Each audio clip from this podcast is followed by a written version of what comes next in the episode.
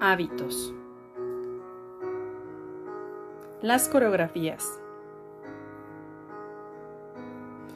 Cuando comenzamos a adoptar un hábito, nuestra materia gris puede relajarse o cazar incluso otros pensamientos, identificarlos, que es la razón por la que tenemos suficiente capacidad mental para darnos cuenta si olvidamos algo y tenemos que regresar a recuperarlo.